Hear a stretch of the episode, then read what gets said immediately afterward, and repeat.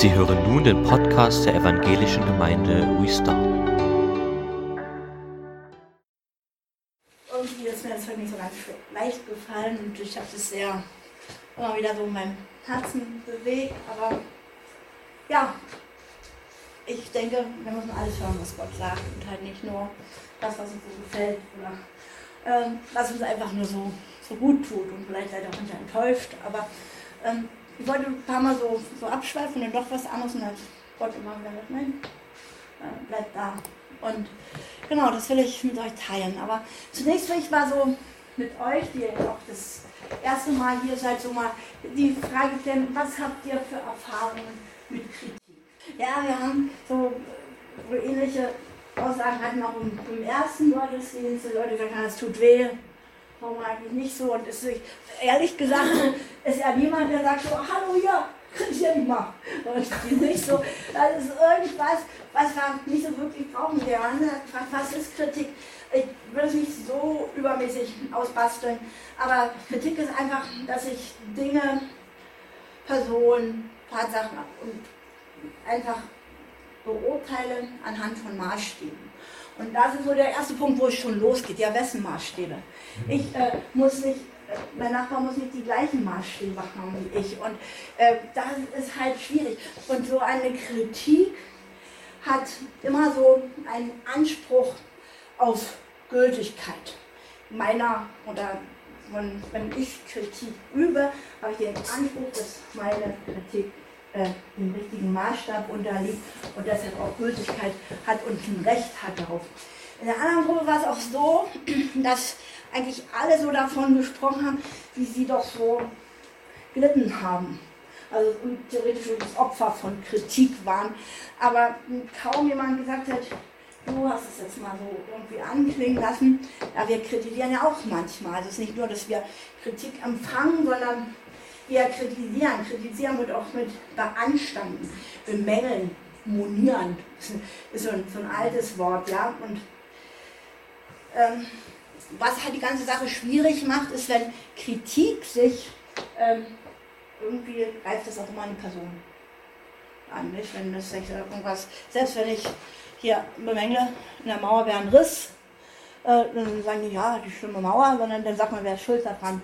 Also der, der Maurer oder der Statiker oder der Architekt irgendwie. So, man, und dann hast du wieder jemanden, der dann, hm, sich die ganze Geschichte anzieht. Ähm, und Kritik ist einfach unangenehm. Du hast gesagt, kann ich nicht damit umgehen. Brauchen wir auch eigentlich nicht so wirklich, wenn wir ehrlich sind. So, es hat irgend so, einen bedenkenden Charakter.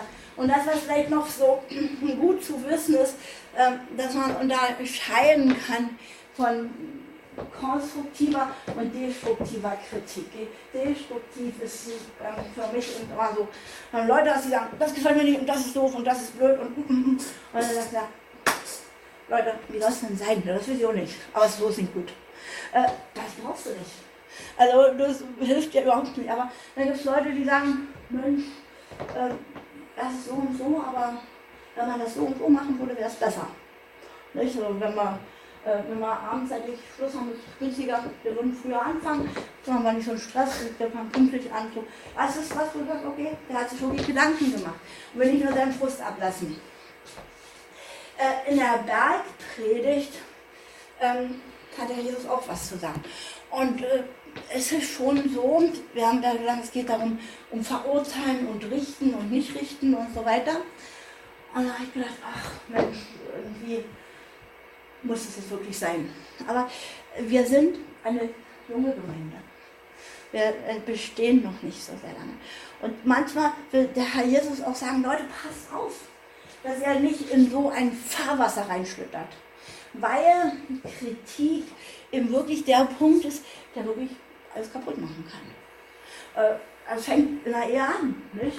Wenn, ähm, wollen, also das ist auch so ähnlich gesagt, so, die Frau steht, macht fünf Stunden das Mittagessen, geht einkaufen und will ja Mann ein schönes Essen machen, stellt vielleicht noch eine Kerze auf den Tisch, einen Blumenstrauß, und kommt der Mann nach Hause, sagt, setz dich hin, ist da, da fehlt Salz. So. Andersrum, der, der Mann ist vielleicht gestresst, rennt von einem Termin zum nächsten und wollte eigentlich pünktlich sein und muss da noch mal stehen und da ist eine Baustelle. Und dann kommt er endlich jetzt nach Hause, freut sich, Familie, Frau, alles schön. Und dann macht die Tür auf und die Frau, du bist schon wieder zu spät. Und, und, dann ist, und dann ist immer ist, wenn immer jemand was rumzumeckern hat in deinem Leben oder so, dann weißt du, weißt du von, von Liebe irgendwann nicht mehr übrig. Äh, weil äh, nur, nur nicht mit dir zufrieden ist. Freundschaften können natürlich auseinandergehen. Wenn der eine mal sagt, das ist wichtig und hier und da und so, da, irgendwann, das, das hört dich aus. Da, da ist nichts mehr. Und äh, das kann die größte Liebe von Jahrhunderten sein, wenn, wenn, eben, wenn nicht miteinander den anderen annehmen kann. Oder auch so sich ein bisschen so, dann geht das kaputt. Und es ist in der Ehe, es ist in der Familie so, Kinder nicht. Die meisten Kinder die werden zu Hause zerstört. Äh, und da muss nicht mal schlimm was vorgefallen werden. Da wird gefragt, ja, ich habe gesagt, los ist. Und du machst immer denselben Mist. Und halt das letzte Mal schon und so. Und dann, äh, was, wird mit dem Kind? Ähm, es ist schon so, so ein Thema, worum es lohnt nachzudenken, auch, auch wir als Gemeinde. Weil sagen, wie wollen wir denn damit umgehen? Und der Herr Jesus spricht in der Bergpredigt in Matthäus 7 davon. Wir wollen es mal gemeinsam lesen. Ab Vers 1. Hört auf, andere zu verurteilen, dann werdet auch ihr nicht verurteilt. Denn andere werden euch so behandeln, wie ihr sie behandelt. Der Maßstab, nach dem ihr andere beurteilt, wird auch an euch angelegt werden, wenn man euch beurteilt. Warum regst du dich über einen Splitter im Auge deines Nächsten auf, wenn du selbst einen Balken im Auge hast? Mit welchem Recht sagst du, mein Freund, komm, ich helfe dir, den Splitter aus deinem Auge zu ziehen, wenn du doch nicht über den Balken in deinem eigenen Auge hinaussehen kannst? Du Heuchler, zieh erst den Balken aus deinem eigenen Auge, dann siehst du vielleicht genug, um dich mit dem Splitter im Auge deines Freundes zu befassen. Und letztes gebt das, was heilig ist, nicht Menschen, denen nichts heilig ist. Werft keine Perlen vor die Säule. Die zertrampeln die Perlen und drehen sich um und stürzen sich auf euch. Ähm, das Erste, was hier gesagt wird, ist, richtet nicht, damit du nicht gerichtet wirst. Also da geht so eine Auf, ein Auftrag an uns, aber gleichzeitig ist da so eine Schutzmaßnahme drin. Also der Herr Jesus will uns eigentlich vor Schlimmeren bewahren. Er ist jetzt nicht den großen Zeigefinger und so, sondern sagt tu das nicht. Nicht so, lauf nicht bei Rot über die Straße, dann verfasst nicht das Auto. Und so, so ähnlich ist es hier auch. Richte nicht, damit du selber nicht gerichtet wirst. Und da gibt es ja verschiedene Stellen und dieses Wort, das zieht sich wirklich so durch das gesamte Neue Testament durch. Ihr könnt mal so eure Konkordanz nehmen und nachgucken. Ich habe jetzt mal, wir haben jetzt mal drei Stellen, die wir rausgesucht haben. Die erste schreibt der Paulus an die Korinther im vierten Kapitel, Vers 5. Hütet euch, voreilige Urteile über den Glauben anderer zu fällen, bevor der Herr wiederkommt. Wenn der Herr kommt, wird er unsere tiefsten Geheimnisse ans Licht bringen und unsere verborgensten Beweggründe offenbar machen. Also wer ähm, hütet euch nicht, äh, hütet euch davor, vorzeitig voreilige Urteile zu fällen. Warum voreilig? Weil solange wir auf dieser Erde sind, wo Menschen leben, da ist immer Flexibilität, da ist Dynamik, da bewegt sich was. Und ähm,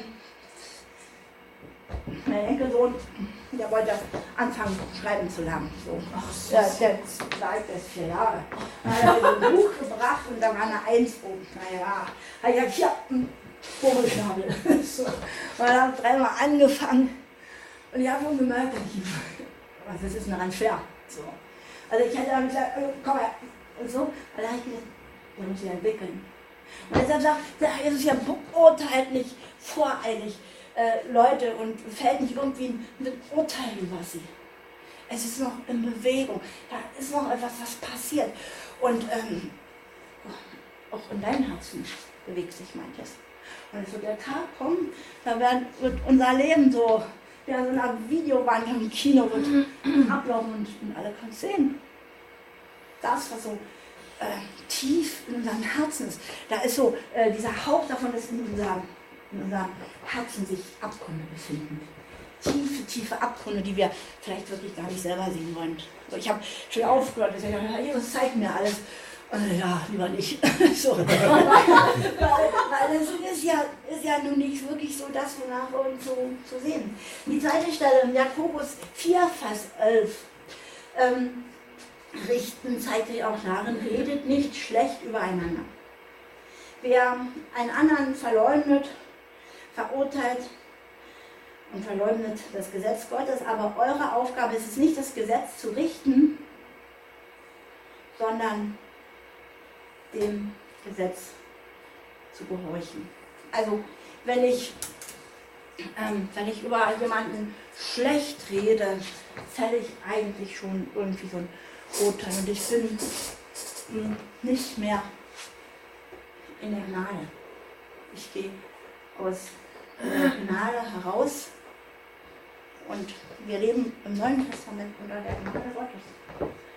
Das wir stehen, wir atmen, dass Gott uns zum 897. Mal vergibt, das ist Gnade. Und in dem Moment, wo wir sagen, ah, aber, hm, und so, treten wir aus dieser Gnade heraus und befinden uns wieder unter dem Gesetz. Und dieses Gesetz im Alten Testament, was sagt das? Auge um Auge, Zahn um Zahn. Und da muss man sich halt nicht wundern, warum die ganze Brühe, die du dem anderen versucht hast anzuhängen, zu dir zurückkommt. Das sind geistliche Gesetze, über die wir uns klar machen. Und Herr Jesus will, dass wir, wenn wir jetzt Gemeinde bauen, wenn wir erneuern, dass wir diese Dinge nicht reinlassen. Dass wir so eine Schutzmauer bauen. Äh, das ist, ist dazu da. Ja, Jesus will uns schützen. Richtet nicht, damit ihr nicht ge gerichtet werdet. Geht nicht aus der Gnade heraus. Dann ist es schwer, selber Gnade zu empfangen. Und es ist so, so schwer. So, du stehst unter Gnade und preist Gott und dann kommt jemand und latscht dir aus die Füße und dann geht's los und, und du stehst unter dem Gesetz und dann herrscht wieder das Gesetz vom Auge um Auge, Zahn um Zahn. Und du kriegst haarklein genau das wieder, was du ausgeteilt hast. Das muss man wissen. Äh, Jakobus 5, Vers 9. Das finde ich echt krass. Und ärgert euch nicht ähm, über einander, liebe Brüder. Sonst wird Gott euch richten, wenn der Richter steht vor, schon vor der Tür. Also das steht schon, äh, was wir ja echt happig, dass wir uns nicht mal über unseren Bruder ärgern dürfen. Das ist, ist, ist, das ist, also ich denke, wir haben alle ein Recht auf unseren Ärger, oder? So haben wir so mal gedacht.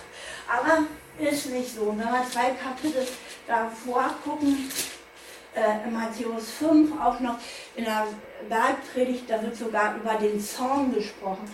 Äh, da sagt der Herr Jesus, ich aber sage schon wenn der, der nur zornig, äh, schon der, der nur zornig ist auf jemanden, wird verurteilt werden.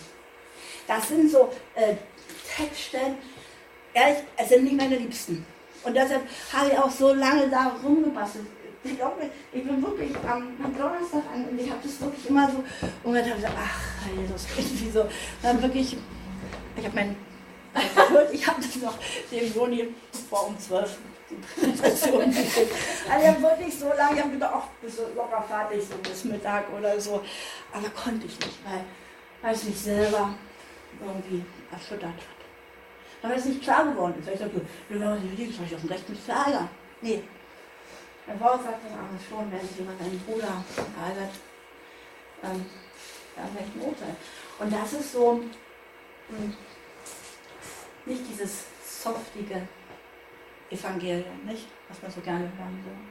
Also runter jetzt so wie Öl, sondern das greift uns schon und hat es gegriffen. Es gibt aber auch, also muss ich zugeben, einen Missbrauch, wo, wo diese Phase missbräuchlich eingesetzt werden. Und das eine ähm, ist in Johannes 1. Johannes 4, Vers 1 und folgende. Wenn diese Verse benutzt werden, richtet mich, wenn es darum geht, die Geister zu prüfen. Und sagen wir, ja, äh, also wir sollen nicht richten.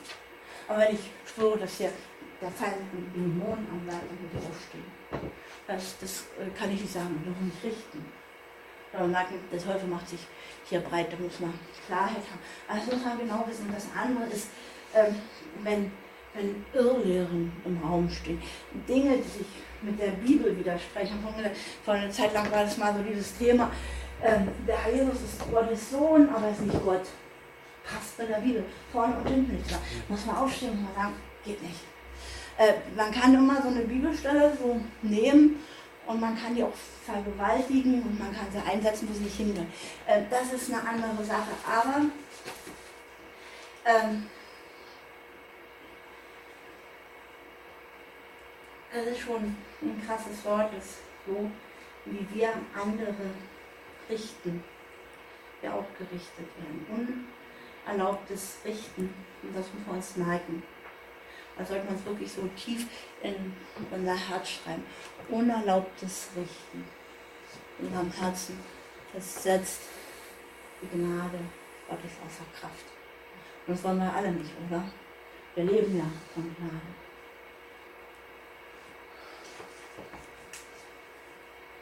Außerhalb von dieser Gnade gilt die Regel hart deiner Vergeltung. Also mal so sacken lassen und ich ähm, kann das nur so anreißen. Nehmt es mit, betet darüber. Ähm, also ist wichtig und das ist heilsentscheidend.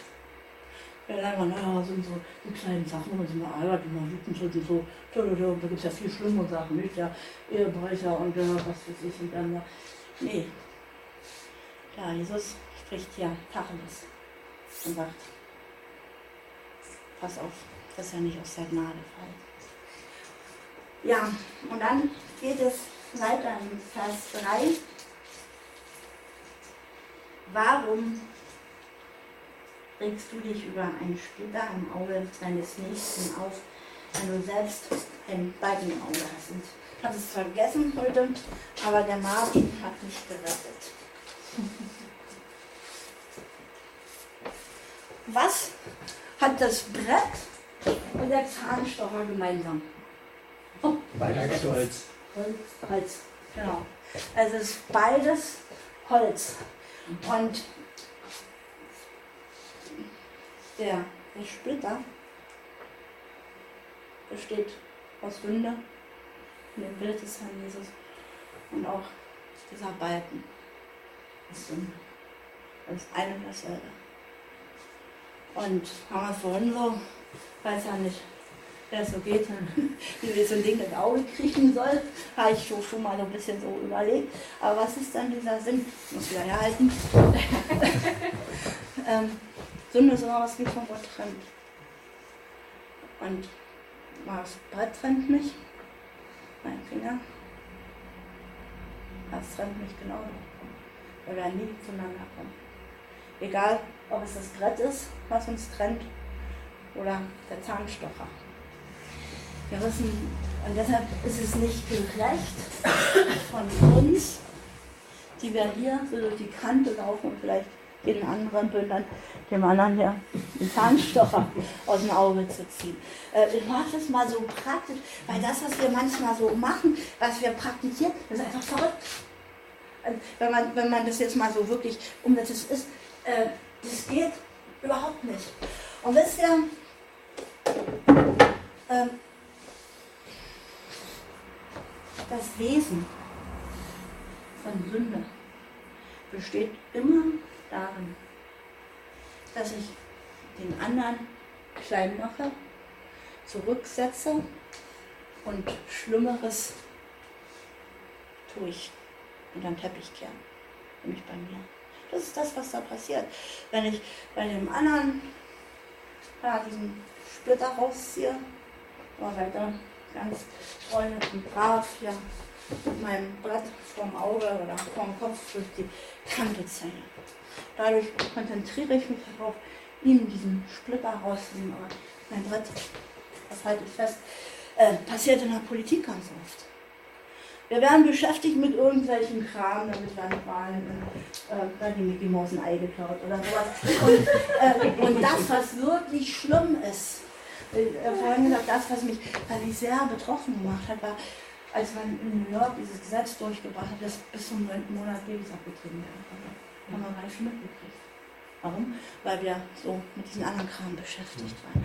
Das ist diese, diese Art des Feindes und ähm, das Wesen der Sünde, eigentlich das, was wirklich schlimm ist, zu verdecken, äh, dadurch, dass man so mit kleinen Sachen einfach groß macht. Wo man 2 Vers 1 steht, aber du bist ja genau wie sie, sagt der Paulus zu den Römern, und hast dafür keine Entschuldigung. Wenn du sagst, dass sie bestraft werden sollen, dann verurteilst du dich damit selbst, weil du genau dasselbe tust, wenn du über sie richtest. Also wir, wir haben es ja, das gibt es ja alles bei uns. Hm. Wir sind doch nicht anders. Wir sind ja alles eine Herde von Schafen. Der eine hat da einen schwarzen Fleck und der andere ein braunes Ohr und was weiß ich nicht alles. Aber im Grunde genommen sind wir alle Schafe einer Herde. Und wieso sagt dann das eine Schaf, hey du und das ist und macht den anderen nieder. Und wisst ihr, ich habe von diesen tiefen Abgründen der menschlichen Seele gesprochen. Wir sind manchmal so verlogen mit uns selber. Ähm, wir wollen es gar nicht so wahrhaben. Nicht nach außen, komm, ich muss dir doch helfen. Und das, was du machst, ist nicht richtig. Aber was da nicht, kann dir helfen.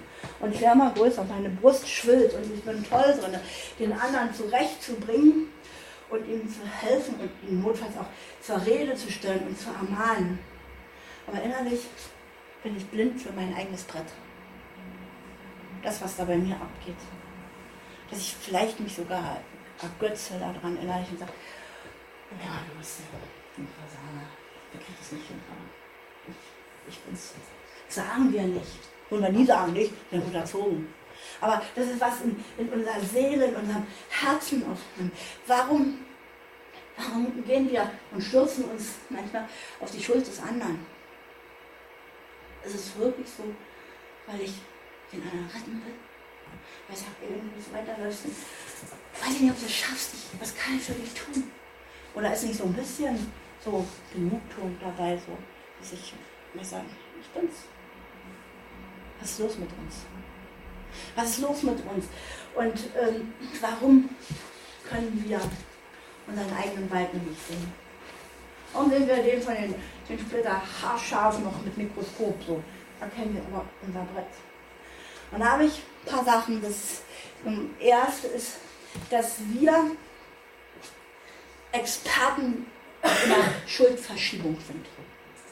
Also das ist so diese, diese uralte Geschichte, wir, wir haben ein Sündenalibi. Und äh, der oder die andere war es. Ist diese uralte Geschichte, die uns aus den ersten Seiten der Bibel entgegenkommt. Nicht? Gott kommt und sagt, Adam, hallo, hier und so. Ich, tja, du hast mir diese Frau gegeben. Das hat er niemals gemacht. Nicht? Also, er war es nicht. Und dann geht es weiter mit, mit Eva und so. Gott, habe ich die Schlange geschaffen oder du? so, ich, ich sage mal so ein bisschen so. Aber im Grunde genommen ist das so, wir, wir sind doch nicht schuld. Und wenn, wenn irgendwer sagt, ja, wir haben irgendjemand, irgendwas, was schuld ist daran, dass wir nicht so sein können, wie, wir es ja eigentlich gar nicht würden. Das andere, das ist halt, was da so mit reinspielt, äh, gehört noch zu A. Aber diese, diese Menschenfurcht und die Menschengefälligkeit, äh, mir ist da nochmal Saul eingefallen, nicht? Der, also im Krieg und Samuel hat gesagt, okay, ich komme vorbei, wir machen so Brand- und Friedensopfer und Samuel verspätet sich. Und es werden die Krieger in Sauls Armee unruhig. maulen vielleicht rum, weil jetzt hier in der Woche sitzen wir schon. Wir wissen, wie lange eine Woche sein kann, als wir eingesperrt waren bei Corona. Und wollen wir gar nicht so eine große Klammer haben, nicht so. Aber da sind die äh, wulschig geworden, weil ich fällt weg. Und da hat ähm, Saul dann gesagt, okay, das war nicht meine Aufgabe, aber so halte ich meine Leute zusammen und bringt das Opfer, was ihm nicht zusteht. Er nimmt diesen Job von einem Priester, äh, macht es selber und dann kommt Samuel und er ist nicht schuld. Saul überhaupt nicht. Dann er kriegt Saul, kriegt Samuel zu hören im Vers 11, im ersten Gründer, im ersten Samuel 13. Du bist nicht zum vereinbarten Zeitpunkt erschienen. So sah ich mich gezwungen, selbst das Brandopfer darzubringen. Ich kann überhaupt nicht dafür.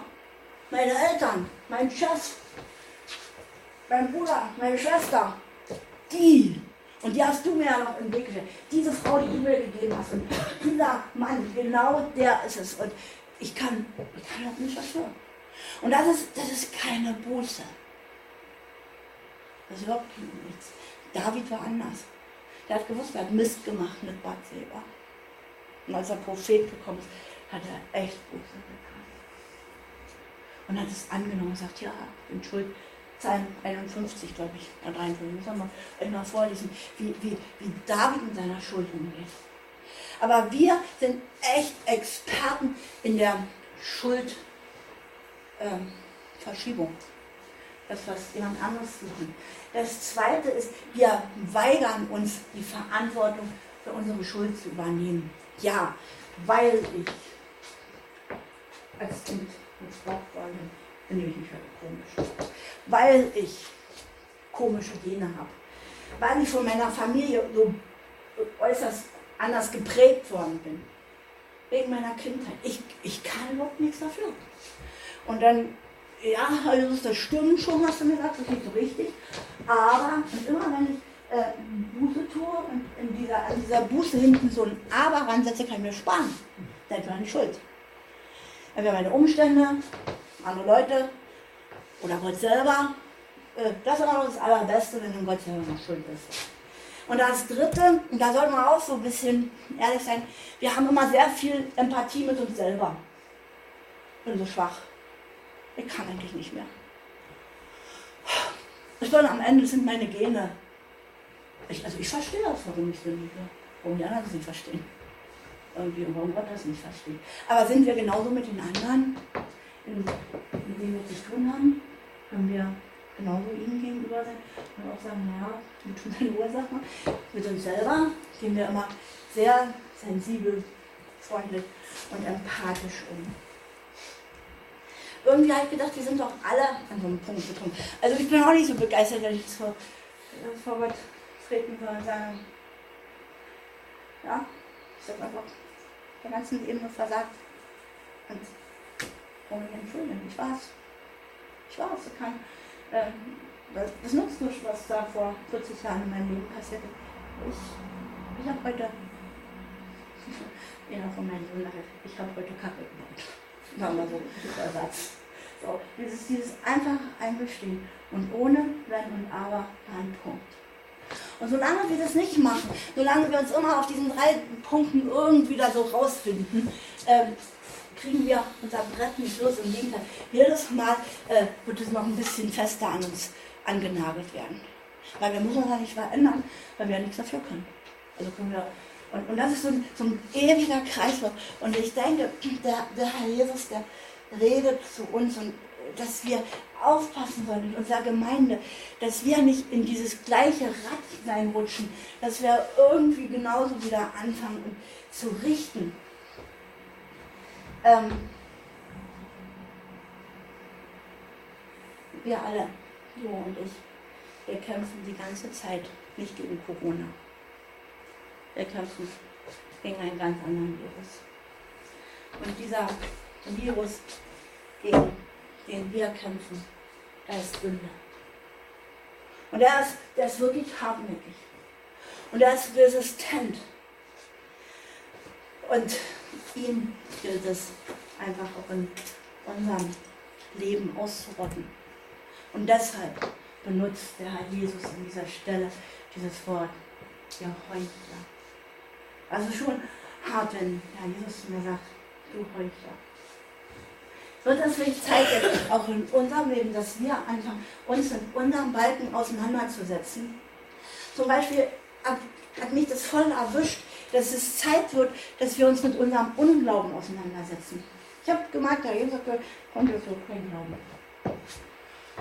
Und hat er recht. Äh, er erzählt, wenn mein Auto ist tot. Und er hat mir die ganze Woche Sorgen gemacht.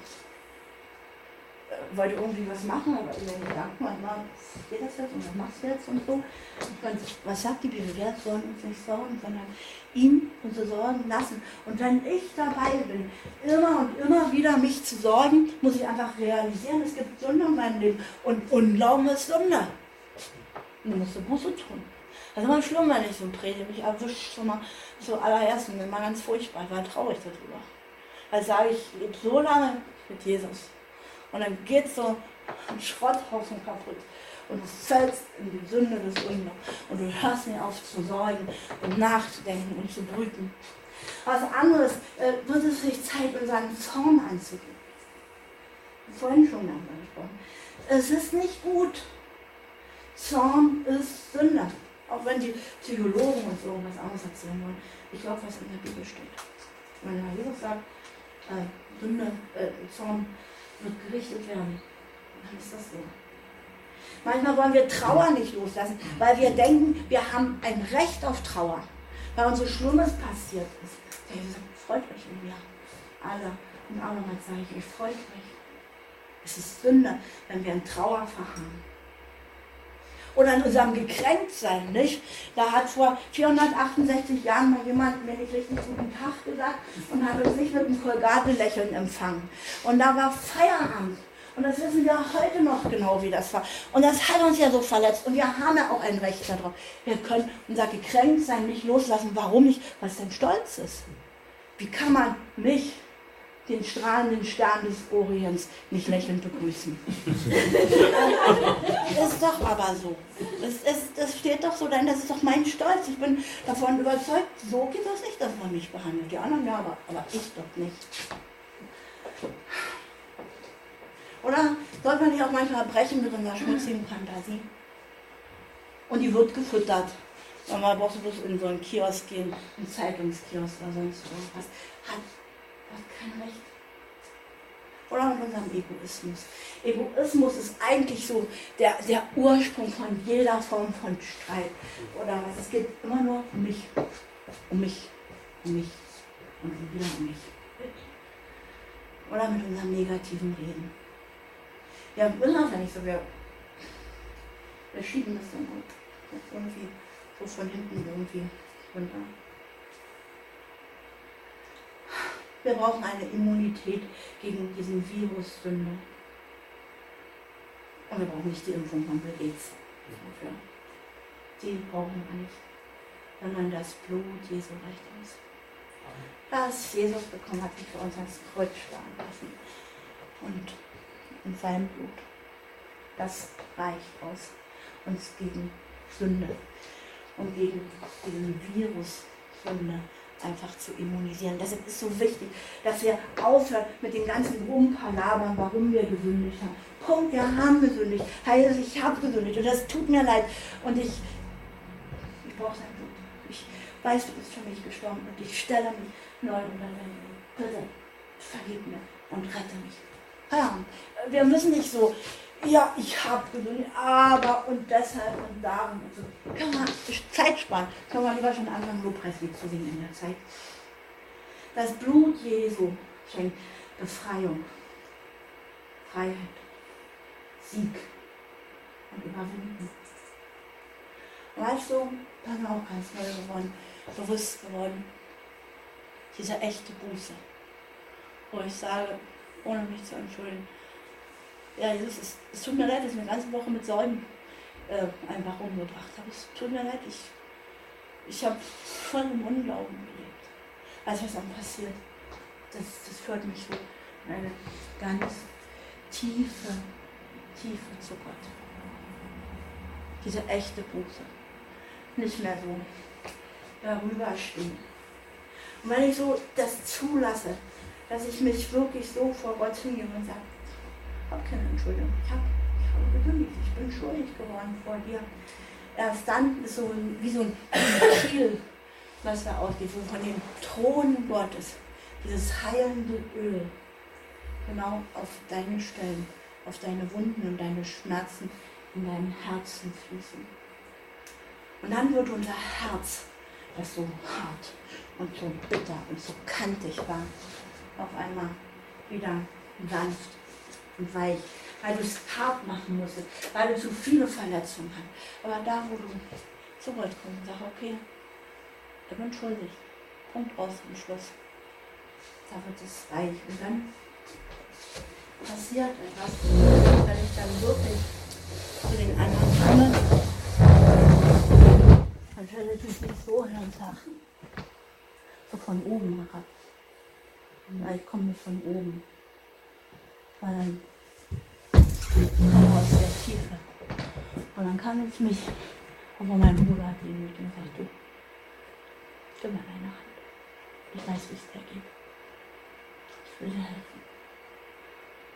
Wir schaffen das. Und das ist dieser Unterschied, den wir einfach wieder in seinem Leben wahrnehmen müssen.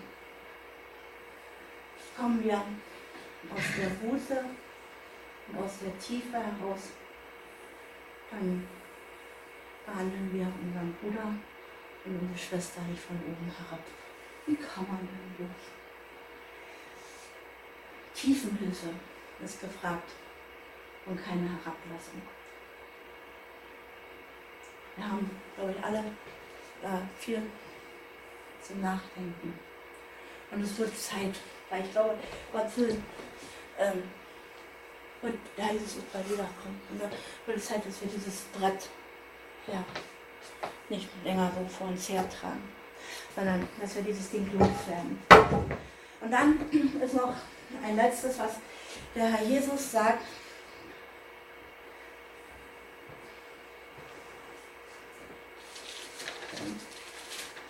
Ja, der letzte Vers. Gebt das, was heilig ist, nicht Menschen, denen nichts heilig ist. Werft keine Perlen vor die Säule, sie zertrampeln die Perlen, drehen sich um und stürzen sich auf euch. Ähm, das ist so, wie soll ich sagen, das sind so Schutzworte. Den Herrn Jesus geht es nie darum, dich niederzumachen, sondern er will dich schützen. Auch mit dem, was er da in der Bergpredigt, in diesem siebten Kapitel hat. Tu es nicht, damit nicht du gerichtet wird. Ich will dich schützen. Und auch dieser Vers gibt das Heiligste nicht den Hunden und nicht den Schweinen, was äh, Hunde und Schweine. In Israel war das aus, der Ausdruck für die schlimmste Unreinheit und Gottlosigkeit. Und ähm, vielleicht ähm, das ist manchmal so eine falsche Demut, die wir da an Tag bringen. Äh, Sprüche 9, Vers 7. Wer den Spötter belehrt, der trägt Schande davon. Und wer den Gottlosen zurechtweist, der handelt sich Schmach ein. Ähm, der Jesus sagt ganz klar, wenn jemand beschlossen hat und unseren Herrn verhöhnt und sich lustig macht und die schlimmsten Dinge sagt, äh, du musst es nicht im Hinterher. Wir dürfen Mission und Seelsorge niemanden aufzwängen oder aufdrängen. Das, daran so ging das Wort. Jesus sagt, es tut nicht. Werf, was sind die Perlen im Judentum? Die Perlen sind immer das Wort Gottes oder ganz wichtige Worte. Wir sollen das Wort Gottes nicht den Perlen und den Säulen hinwerfen. Warum? Sie zertrampeln es und äh, der letzte Vers, und sie stürzen sich auf euch. Das heißt, denen du eigentlich Gutes tust, die werden dich zum Schluss zerfleischen. Und die werden dich umbringen. Ähm, Im paar Kapitel in Matthäus 10, Vers 14 belegt der Herr Jesus das nochmal und sagt, wenn ihr in einem Dorf nicht willkommen seid und man euch nicht zuhören will, dann geht fort und schüttelt den Staub von euren Füßen. Ich versichere euch, die gottlosen Städte Sodom und Gomorra werden am Tag des Gerichts besser dastehen als ein solcher Ort. Aber er sagt nochmal, ähm, muss sie nicht zum Plebs machen. Du bist ein Kind Gottes. du bist eine Prinzessin, du bist ein Prinz. Und ähm, ich habe es vorhin auch gesagt, mir hat es so gefallen, was der Jonathan da gemacht hat. Als er hat sich, er hat mit dem Heiligen Geist zusammengearbeitet. Er kam dann in das Zimmer zu der einen Frau und er hat einfach die Chance, die er da hatte, ergriffen, hat gespürt, dass, ich glaube, bei 100 Prozent ist der Heilige Geist, der da zu dir geredet hat. Und er hat gesprochen und die Frau hat das aufgesogen. Und er konnte eine Bibel schenken und er betreut sie weiter. Das soll er mal. Aber so wild jetzt hier, wumm. Und äh, da Jesus warnt dafür. Man sagt, sie trampeln die Perlen, drehen sich um und stürzen sich auf euch. Ähm, ich habe, ich weiß nicht, ob ich es erzählt habe, ich erzähle es trotzdem nochmal. Ich war 20 äh, oder so, habe in einer Firma gearbeitet unter Frauen. Aber so ein bisschen so die unterste Stufe so der war wirklich obszön und dreckig und eklig und die haben dann noch erzählt, was letzte Nacht und so weiter. Und dann ich es manchmal nicht mehr ausgehalten und ich hatte in meiner Hosentasche so ein rotes Johannesevangelium. Und weil ich dann einfach das nicht mehr so ertragen konnte, bin ich aufs Klo gegangen, habe zwei, drei Verse gelesen und dann bin ich da wieder ins Büro gegangen. Und dann kam ich mal zurück und dann sagt die eine, na, kannst uns ja mal was da aus dem roten Büchlein vorlesen. Er hat eigentlich gewusst, was dann passiert. Und wir hätten es mir weggenommen, es verrissen, mich verlacht. Und dann so einen ganz kurzen Moment habe ich gerade gemacht und habe gesagt, na, in dem Büchlein steht, ich soll die Perlen nicht vor die Säule werfen. Und da habe ich gedacht, ich kriege jetzt eine gepflastert. Aber da war auf einmal Ruhe. Habe alle Kopf runter gemacht und dann ich jetzt nochmal weiterarbeiten und dann waren die weg und dann war das Ding gegessen. Und das Wort Gottes ist eine Kraft. Da ist Stärke drin und da ist eine Macht drin. Darf, darf es nicht den Hunden und den Schweinen vor. Das, was dir das Heiligste Leben